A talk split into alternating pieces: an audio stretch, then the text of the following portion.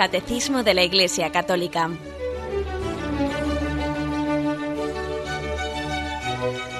Un programa dirigido por Monseñor José Ignacio Munilla, Obispo de San Sebastián.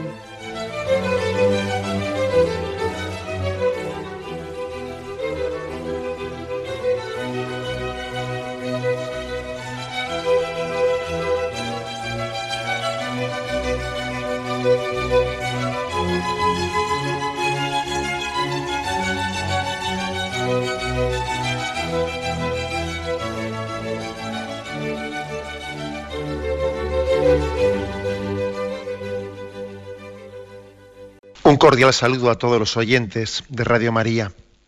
Un día más, con la gracia del Señor, proseguimos el comentario del Catecismo de nuestra Madre, la Iglesia.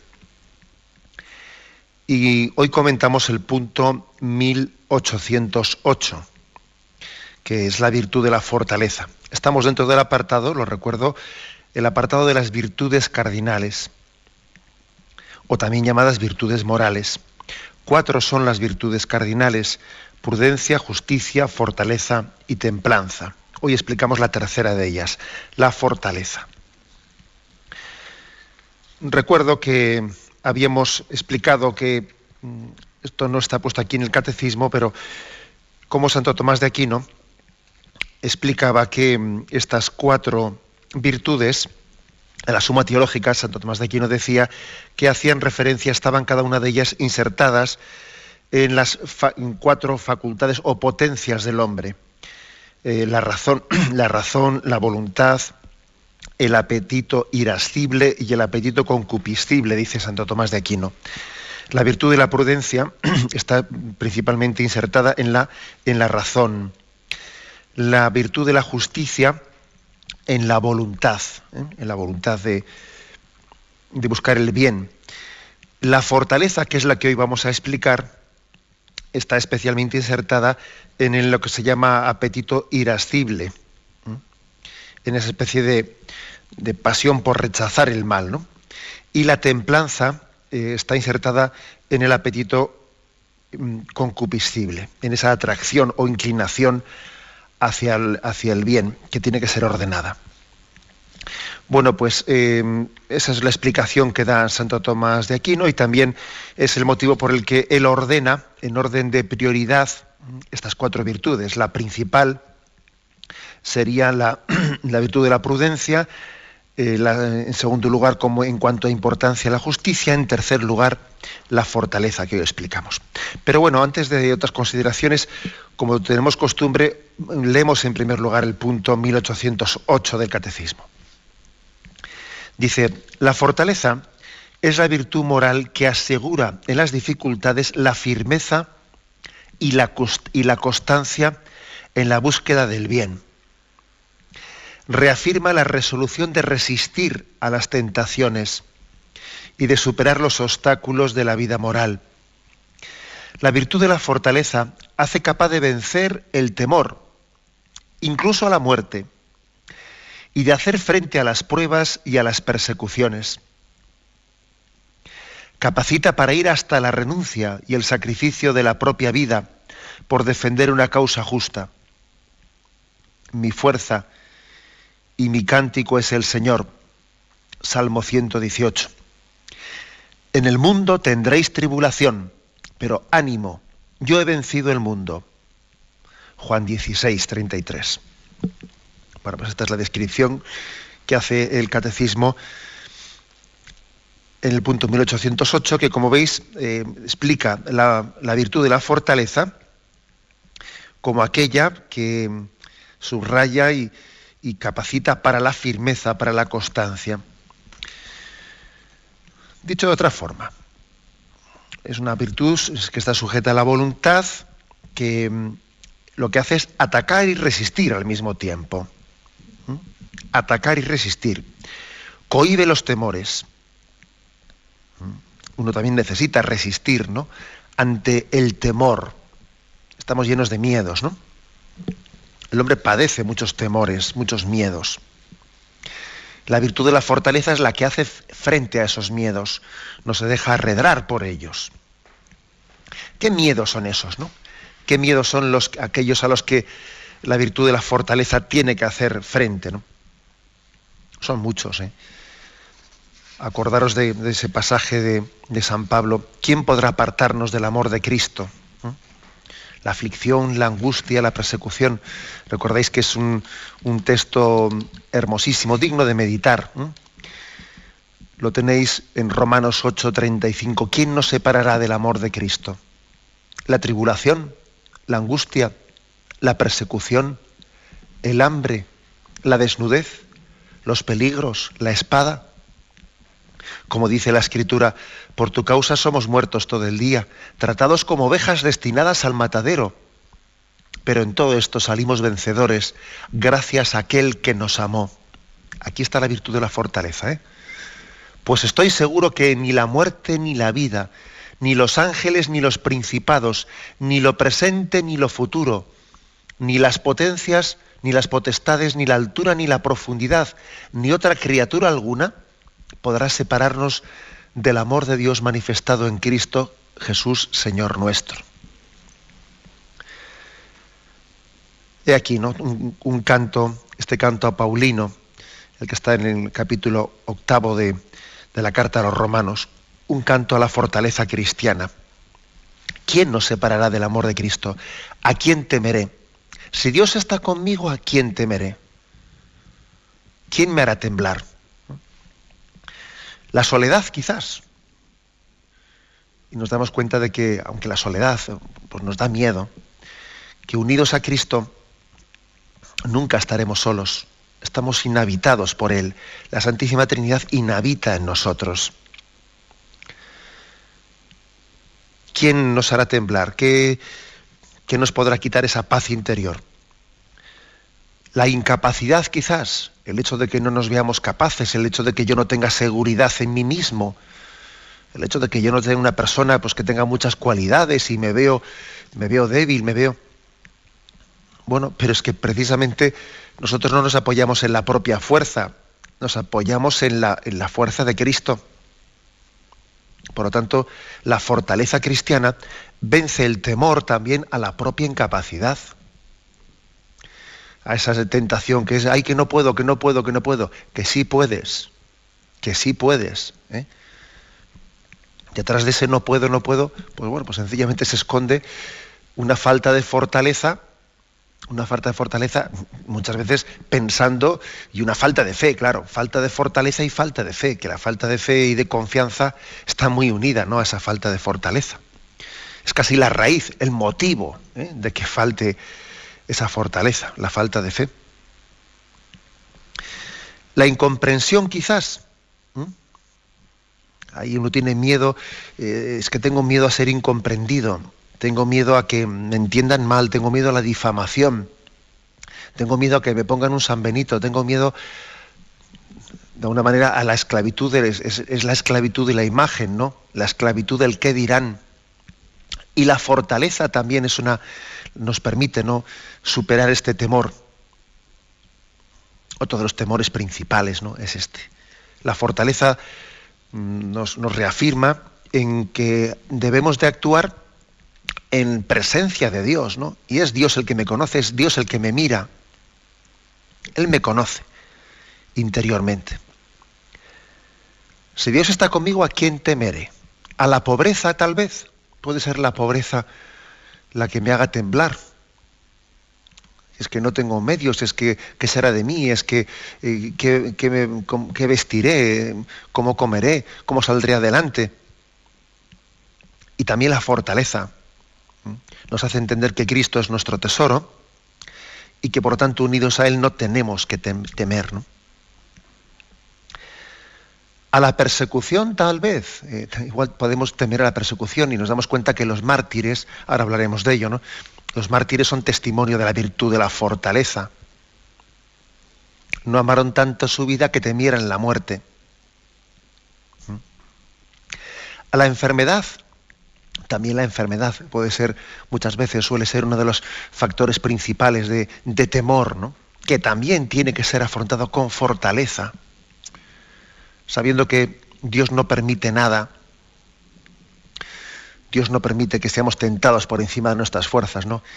y todo confluye para bien en aquellos que aman y confían en el Señor y por lo tanto también eh, la enfermedad está integrada en esa providencia de Dios para que yo purifique, para que yo siga adelante, ¿no? Incluso fijaros hasta las propias debilidades morales, hasta los propios pecados, hasta los propios pecados que nos hacen sufrir tanto, ¿no? Están forman parte también de una providencia de Dios para que seamos más humildes y confiados y para que y para que una y otra vez recurramos a la gracia de Cristo, sabiendo que solamente en Él podemos y debemos apoyarnos. ¿no? La misma muerte, como los mártires han demostrado, ¿no? ha, sido, ha sido vivida por la virtud de la fortaleza, ha sido vivida de una manera que ha sido capaz de superar el temor a la muerte. Por lo tanto, estamos en una, ante una virtud que tiene como objeto el resistir y hacer frente a los temores de la vida. El hombre está llamado a vivir en la libertad de los hijos de Dios. Y una de las cosas que nos impide ser libres es tener miedos. El que está cohibido por los miedos, pues no, no disfruta de la libertad. Ay, es que esto, ay, es que lo otro. Y, el Señor nos quiere libres. Y para poder vivir en libertad es necesario eh, la fortaleza que afronte ¿no? los temores. Que sea capaz de decir ¿no? que, en Cristo todo lo podemos. Viene un matiz, un matiz sutil, ¿no? pero también muy, yo diría, muy iluminador. Cuando Santo Tomás de Aquino habla, de que la fortaleza ataca y resiste, cohibe los temores. Eh, Santo Tomás de Aquino hace, hace una precisión que es muy aguda. Dice, es más difícil resistir que atacar. O sea que cuando hablamos de fortaleza, no tenemos que ir pensando pues, en ir por ahí dando mamporros, ¿eh? aun si a diestro y a siniestra, ¿no? No, no.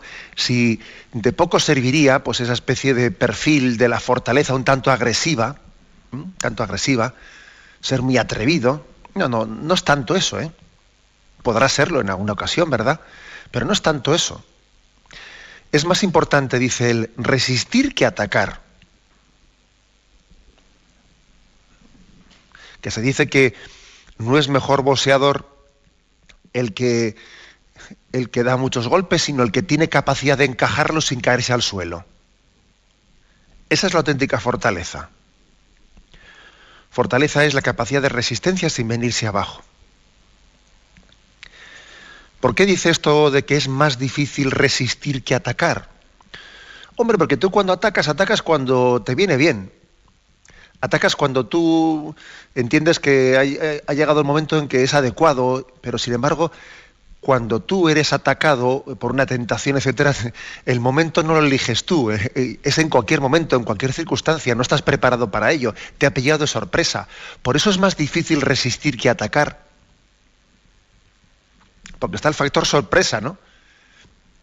Pero es más importante el resistir que atacar. De poco, de poco sirve que alguien sea pues, muy hábil para lanzar ataques si luego al primer ataque que le hacen a él se, viene abajo. No sirve para nada. La virtud de la fortaleza es, por lo tanto, ¿no? Eh, se mide por la capacidad de resistir las tentaciones y no venirse abajo en ellas. Y ser capaz de abrir el paraguas cuando hay chaparrón. Y diciendo, firme aquí, quieto aquí, que ya escampará. y ser capaz de agarrarse a un clavo ardiendo cuando pintan bastos o cuando estamos remando en contra de corriente, sabiendo que es el momento de, bueno, pues de, la fidelidad y de la firmeza, pues eh, en, medio de la prueba. Eh, por eso dice este aspecto tan, eh, tan luminoso, ¿no? Es más difícil resistir que atacar. Y por eso, además, también fijaros que el principal, la primera, la principal manifestación de de la virtud de la fortaleza es el martirio, que no es precisamente un atacar, sino que es un resistir. Martir no es aquel que ataca, que agrede, No, todo lo contrario. Es aquel que es capaz de resistir al ser agredido en firmeza y en docilidad. Por eso nosotros jamás entenderemos ¿no? El martirio como ese morir matando, ¿no? que a veces, que a veces tiene, tiene pues, el fundamentalismo islámico, ¿no? Jamás entenderemos eso, sino que es más bien la capacidad de resistir pues, el ataque en docilidad y en paciencia. Bien, tenemos un momento de reflexión y continuamos enseguida.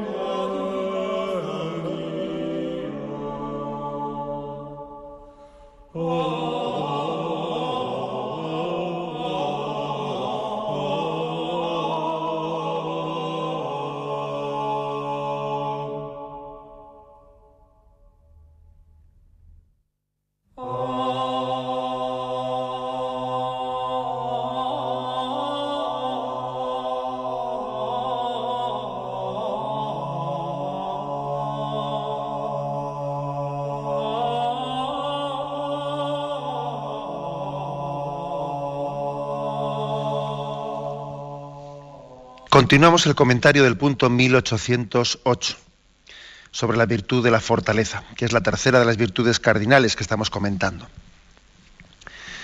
Bueno, pues que igual nos puede iluminar, iluminar eh, algo como lo siguiente, es decir, la virtud de la prudencia no hay que confundirla, no hay que confundirla con algunas manifestaciones que podrían parecer fortaleza, pero no lo son. Por ejemplo, no hay que confundir la fortaleza con la presunción. Alguien presuntuoso, alguien que parece muy seguro de sus fuerzas, ¿no? Alguien que parece que se va a comer el mundo. Y la Sagrada Escritura le dice, el que esté seguro tenga cuidado, no caiga. Como diciendo, vas a ver tú qué tortazo se pega. Confía en sus fuerzas, mal asunto. Eso no es fortaleza, eso es otra cosa. ¿Mm? La fortaleza pues no es presunción. ¿eh? No es presunción. La fortaleza solamente nos viene de Cristo y cuando nos apoyamos en Cristo. Por ejemplo, en Romanos 8:37 dice, en todas estas cosas vencemos por aquel que nos ha amado. O sea, que si alguien es fuerte, si alguien tiene la virtud de la fortaleza, todo lo puedo en aquel que me conforta, dice San Pablo. O sea, no es presuntuoso, tiene fortaleza en Cristo, se siente fuerte. Sin Él se sabe, se sabe muy débil. O sea, no tiene nada que ver fortaleza con presunción.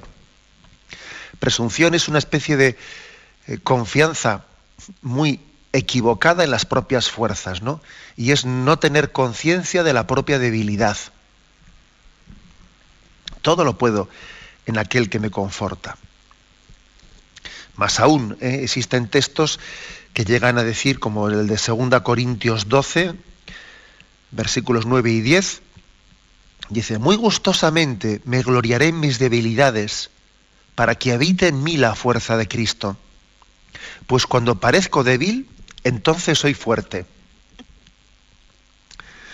O sea, esto es lo contrario de la presunción, ¿eh? es lo contrario. Yo incluso, yo, presumo de que Cristo es fuerte en mí. Yo sé de mi debilidad. Y sé que si voy de fuerte, el Señor me permite constatar mi debilidad. ¿no? Acordaros de aquel Pedro que le dice al Señor, aunque todos te nieguen, yo no te negaré. Y el Señor, muy consciente ¿no? de que eso no es fortaleza, eso es presunción, le dice así, esta noche me negarás tres veces. Y sin embargo, cuando aparece el, Pedro mm, que no se fía de sí mismo, ¿no? Señor, que tú sabes todo, que tú sabes que te amo, yo ya no me fío de mí mismo, ¿no? El Señor es cuando le dice a, Pedro, en verdad te digo, cuando tú eras joven te ceñías tú mismo e ibas a donde querías, pero ahora, cuando seas viejo, otro te ceñirá y te llevará donde no quieras. Ahora ven y sígueme. Y con eso le predijo la muerte con la que iba a dar gloria a Dios. Es decir, Pedro, ahora que no te fías de ti mismo, ahora es cuando tendrás la virtud de la fortaleza para entregar tu vida. O sea que no tiene nada que ver fortaleza y presunción. Fortaleza es una virtud cristiana, cristiana, que se apoya en la fuerza de Cristo. Bueno, tampoco, tampoco tiene nada que ver, que podría parecer, cualquier parecido ¿eh? es mera coincidencia, fortaleza y ambición. Una persona muy, muy ambiciosa, ¿no? que parece que tiene, tiene una gran fortaleza. No, eso, no, eso no tiene nada que ver con fortaleza. ¿eh? Quiere decir que el materialismo, la ambición de la vida, eh, la, ambición del poder, de la fama, del dinero, de lo que sea, no la ambición puede hacer que alguien sea muy atrevido, pues por conseguir determinadas, eh, por, por, conseguir esos objetivos de su vida, arriesga, apuesta, eso no es fortaleza. Eso es la ambición, a veces por el mal, por el mal, es decir, buscando el mal, el hombre hace cosas muy atrevidas, pero eso no es fortaleza. Eso es sencillamente ver que, que Satanás tiene una gran capacidad de movilizarnos. Pero eso no es Cristo quien nos mueve. Eso, no es la fuerza de Cristo que habita en ti, sino que es la fuerza del pecado, ¿no? la ambición. Tampoco hay que confundir, que no tiene nada que ver, eh, la fortaleza para, cristiana para resistir el mal con una especie de indiferencia impasible. La fortaleza cristiana es aquella que nos da la capacidad de resistir los embates de la, eh, de la tentación. No nos dejes caer en la tentación, danos fortaleza para resistir la tentación, ¿no? Cada vez que rezamos el Padre Nuestro, pedimos la virtud de la fortaleza. No sé si os dais cuenta. No nos dejes caer en la tentación, pido esa fortaleza. Eso no tiene que ver nada con una indiferencia impasible, porque a veces se ha hecho esa especie de ideal estoico, así un poco de, eh, con esa especie de, de, como si fuese una especie de autodominio del hombre en el que ni siente ni padece, ¿no? que, está, eh, que está por encima de, cualquier pasión que a él no le afecta. No, no eso no es verdad. Eh, el hombre eh, el ideal cristiano no es, no es, no es no sentir, no padecer.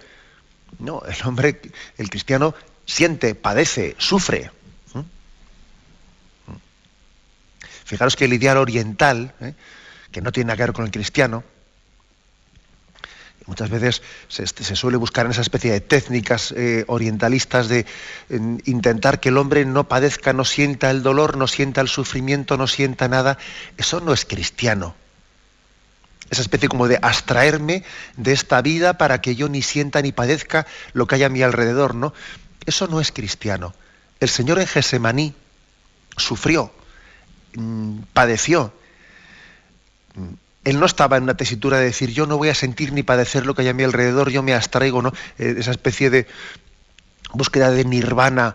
No, no, de eso nada. El Señor mmm, padeció, sufrió, y el Padre le concedió esa fortaleza para hacer frente a la tentación. No se haga mi voluntad sino la tuya. Por lo tanto, fortaleza no hay que confundirlo con esa especie de impasibilidad, ¿no? que yo ni siento ni padezco. No, no. Precisamente porque siento y padezco y sufro, necesito la fortaleza para hacer frente. Y por supuesto, tampoco hay, que confundir eh, la virtud de la prudencia pues con, una, con ser un temerario, ¿eh? una especie de audacia temeraria, ¿no? Con que uno sea, pues eso, pues mm, alguien que, pues que no sabe medir las cosas y que va un poco aplastando al vecino, ¿eh? Y que más que fortaleza lo que, es es pues una temeridad en la, forma de actuar y va, pues realizando una especie de ideal pues más propio de, ¿eh? una película de caballería, ¿eh? pues que, un discernimiento prudente de cómo ejercitar las cosas. Lógicamente también la fortaleza, en la medida sobre todo que no es tanto el resistir, sino el atacar, tiene que estar regulada por la virtud de la prudencia. Eso está, eso está muy claro. Bien, esos son, como digamos, no confundamos, ¿no? O sea, no confundamos una cosa con la otra y démonos cuenta de que hay que, hay que matizar. Bueno, pues si estos son, eh, si estos son eh, lo que las posibles confusiones, ¿no? ¿Cuáles son, podríamos decir, las los vicios contrarios a la virtud de la fortaleza? Bueno, en primer lugar, la pusilanimidad, que no me salía la palabra, ser pusilánime. ¿Y qué significa ser pusilánime? Pues pusilánime es el que es falto de ánimo y valor para ser capaz de sobrellevar desgracias o acometer también grandes obras. Pusilánime es aquel que se viene abajo al, primer revés que recibe en esta vida. Pusilánime es aquel que necesita que todo le vaya bien para, estar, vamos, para tener el ánimo elevado. Bueno, pues esto es quizás lo contrario, ¿no? A la virtud de la fortaleza. Y tenemos que pedir, por lo tanto, ¿eh? en la medida que alguien diga, pues, pues yo algo, algo, tengo yo de eso de ser pusilánime, porque me doy cuenta de que bueno, pues me, falta capacidad de tolerancia. Cuando digo tolerancia quiere decir capacidad de resistencia, capacidad de, ¿eh? de que yo, eh, de encaje, como he dicho ya antes, ¿no? Capacidad de encaje. Otra, mm, otro vicio, otro defecto contrario a la virtud de la fortaleza, la inconstancia, está muy claro. La inconstancia. Pues porque mm, nos sirve, sirve de muy poco que alguien tenga momentos de calentón y que parezca muy fuerte, pero si al cabo de un rato pues eh, se viene abajo, no, eso, eso no es fortaleza, ¿no? Eso es funcionar por calentones. La inconstancia, por lo tanto, debe de ser también eh, pues, vigilada en nuestra vida. Y por último, claro, pues la, debilidad, la debilidad, eh, pues la, fragilidad interior, que lógicamente también es lo contrario a la fortaleza. Esto podríamos decir que son como los vicios o defectos contrarios a la virtud de, de la fortaleza. Tenemos un momento de reflexión y continuamos enseguida.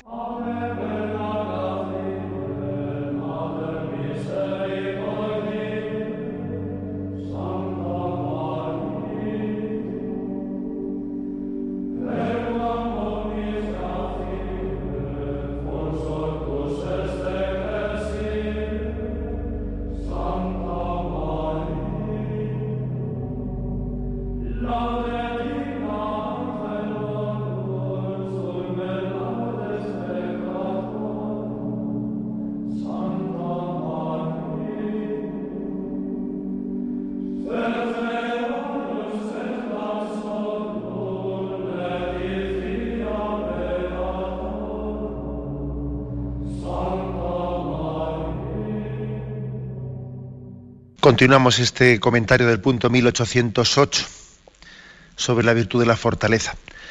Recordad que es una de las cuatro virtudes cardinales y que explicábamos que la palabra cardinal hace referencia a, lo que es un eje, un eje principal en torno a la cual se ordenan el resto de las virtudes. Son las cuatro, las cuatro puntos cardinales, las cuatro virtudes cardinales es como si estuviesen marcando el norte, sur, el este, oeste, el resto de las virtudes se ordenan en torno a ellas. Por eso, ahora podríamos eh, concluir explicando qué virtudes están conexas con la virtud de la fortaleza. Por ejemplo, una de ellas, La virtud de la magnanimidad, ser magnánimo. Ser magnánimo es alguien que emprende obras eh, grandes, bellas, perfectas, costosas. Alguien que, que no se asusta ante grandes empresas. Ser magnánimo es alguien que tiene horizontes muy amplios. ¿eh? que no plantea batallas así, digamos, o empresas únicamente a corto plazo, ¿no? Hay personas, pues oye, pues que tienen horizontes mucho más limitados y que sí, pues igual se entregan a, eh, algunos retos, ¿no? Pero son retos muy a corto plazo. Bueno, a ver si hago esto, a ver si me comprometo a esto, pero no, es otro no, que eso, uf, eso supone mucho compromiso, uf, eso supone algo que me iba a llevar muchos, muchos años de mi vida. En eso no me voy a meter, ¿no? Bueno, pues eh, el magnánimo es aquel que no se asusta, que, que plantea eh, pues las prioridades de su vida no a corto plazo. no juega a corto, ¿eh? juega con una perspectiva larga, apostando por lo que, por lo que va a dejar huella para siempre, apostando por, por, un, por un bien que, aunque él no, él no lo vaya a conseguir, incluso igual va a ser el siguiente el que, el que pueda obtenerlo, pero, pero no, no le importa. Lo importante es emprender grandes obras. Magnánimos fueron, pues, por ejemplo, nuestros misioneros cuando marcharon a, aquellas nuevas tierras que se descubrían en, en América, ¿no? Magnánimo fue aquel Francisco Javier cuando tenía ese, ese sueño por evangelizar China, que aquello era un imperio, ¿no? iba él solo, pues no le importaba, o sea, dice uno, pero ¿a dónde vas tú solo? Pues nada, hombre, él era magnánimo. ¿Mm? Es, por lo tanto, una de las virtudes más conexas con la virtud de la fortaleza, la magnanimidad. La segunda, pues muy evidente, la paciencia. La paciencia es una virtud muy ligada a la virtud de la fortaleza. Acordaros que antes hemos dicho, como Santo Tomás dice en la Suma Teológica, que la fortaleza eh, en ella es más importante resistir que atacar. Hay que tener más capacidad de resistencia que de ataque, ¿no? Por eso la paciencia es básica. La paciencia es básica y muchas veces en esta sociedad tan ansiosa, tan ansiosa, eh, pues eh, yo creo que la estamos necesitando más que nunca. Porque sí, eh, estamos en, un contexto cultural en el que estamos mm, sometidos a montones de, bueno, pues de incitaciones pues para comenzar una cosa y enseguida dejarla a medias, ilusionarnos con algo y enseguida, bueno, pues hartarnos o cansarnos. Y entonces dentro de esta sociedad tan ansiosa y tan que nos bombardea y que, y que todo es eh, ilusión, desilusión, ilusión, desilusión, es muy importante la paciencia. Solamente el que es paciente puede tener fortaleza. Espera en el Señor. Sé valiente. Ten ánimo. Espera en el Señor. Que también es diciendo, ¿eh? ten paciencia y espera en Él. De muchos es el comenzar y de pocos es el, terminar y el concluir, ¿no? En gran parte por la impaciencia. ¿eh? Bueno, pues hay aquí pues una virtud que por otra parte es referida en muchos textos ¿no? de la Sagrada Escritura. Por ejemplo, 2 Timoteo 3:10. Tú, en cambio, me has seguido asiduamente mis enseñanzas, conductas, planes, paciencia, constancia, en mis persecuciones y sufrimientos, como los que soporté en Antioquía. Hay pues una, un elogio de la paciencia ¿eh? y de la constancia, ¿no? Y de la constancia. Más virtudes ¿eh? que están ligadas. Eh,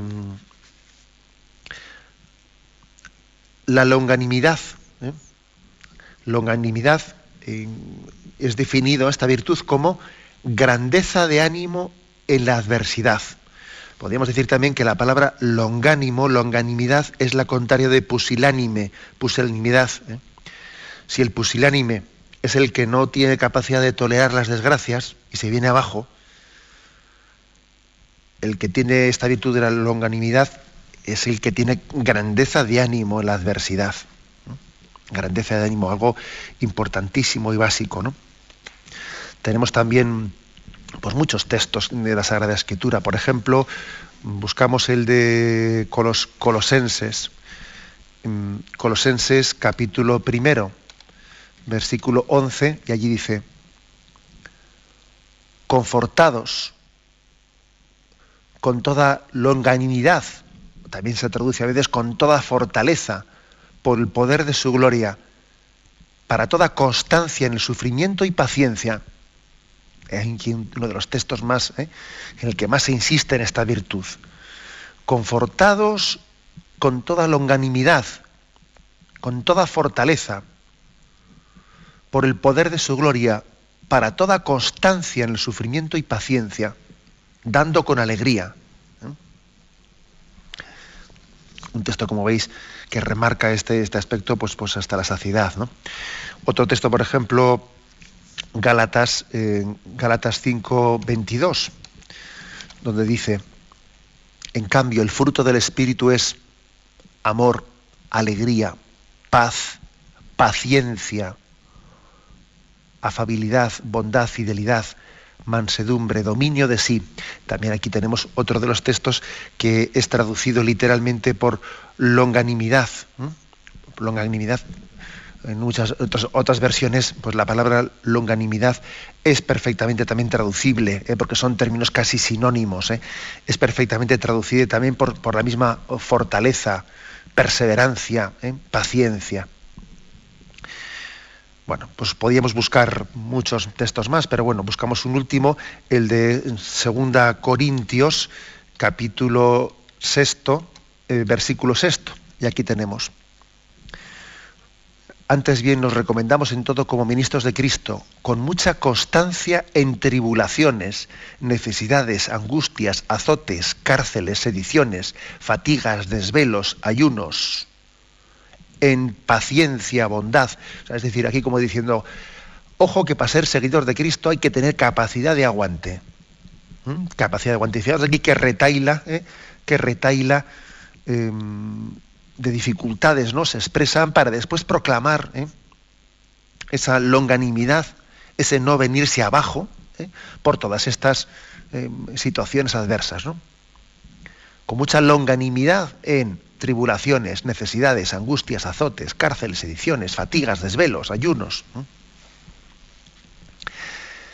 Bueno, y otra, mm, y otra de las virtudes también que está, podríamos decir, pues conexa, ¿no? Conexa con la fortaleza, pues es, mm, si hemos dicho magnanimidad, hemos dicho paciencia, hemos dicho longanimidad, pues sencillamente perseverancia. Perseverancia que bueno, que ya os estáis dando cuenta que estas virtudes que estoy explicando tienen algo también de, se interfieren una en otra, o sea, no es tan, no es tan fácil eh, distinguir, a ver, dónde comienza la perseverancia y dónde comienza la paciencia, dónde comienza una y dónde termina la longanimidad. Hombre, eh, son virtudes que están, tienen algo de sinónimas, aunque cada una, cada una añade un pequeño matiz. Añade un pequeño matiz. La virtud de la perseverancia, pues, eh, por ejemplo, tenemos en, Mateo, capítulo 10, versículo 22. Seréis odiados por todos por causa de mi nombre, pero el que persevere hasta el final, ese se salvará. He aquí, por lo tanto, la insistencia la perseverancia hasta el final. Que el hombre, el hombre pues puede, eh, por, su, eh, por su tendencia natural, sí, solemos tener ciertos impulsos buenos, ¿no? Hay impulsos para determinadas cosas en determinados momentos, tenemos, pero sin embargo, una cosa es tener algunos impulsos para el bien en algún momento determinado, pero la perseverancia hasta el final es un don, un don muy grande, ¿no? Que hay que pedirlo cultivando la virtud, ¿eh? la virtud de la fortaleza, que supone perseverancia. Porque decía Santo Tomás de Aquino, ¿no?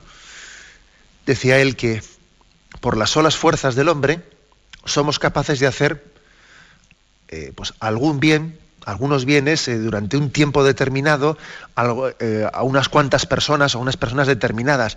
Pero hacer el bien siempre, en todas las cosas y a todos los hombres, hombre, eso, eso es algo que, que es un, también es un don de Dios que tenemos que pedir.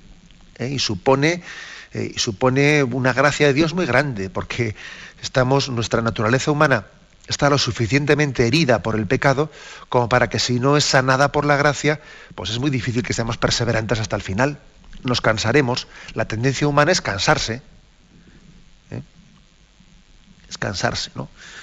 Y eso mm, pues es, muy, muy básico. Otro texto, Mateo, Mateo 24, eh, versículo 13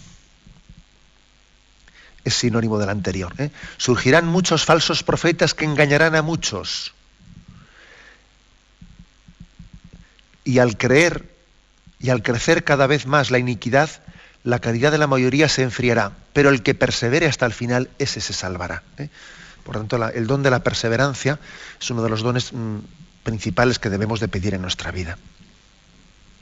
En resumen, ¿eh? resumen, concluimos diciendo pues, que la virtud de la fortaleza Em, nos, permite no solo eh, la virtud de la justicia, que es la anterior que hemos explicado, no sería suficiente sin la fortaleza, porque la justicia sería la virtud, la firme voluntad de querer dar a Dios y al prójimo lo que le es debido.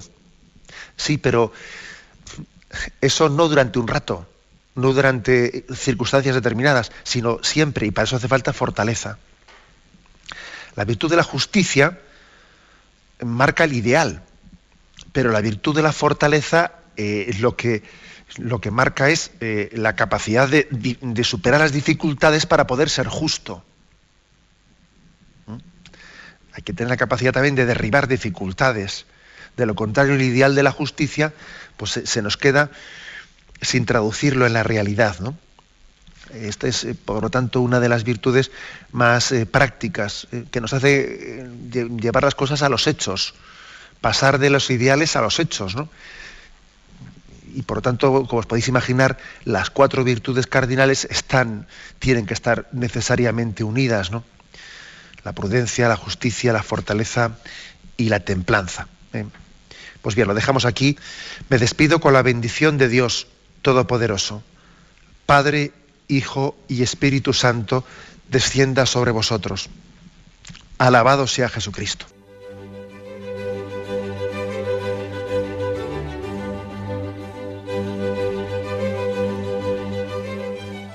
Finaliza el Catecismo de la Iglesia Católica, un programa dirigido por Monseñor José Ignacio Munilla, Obispo de San Sebastián.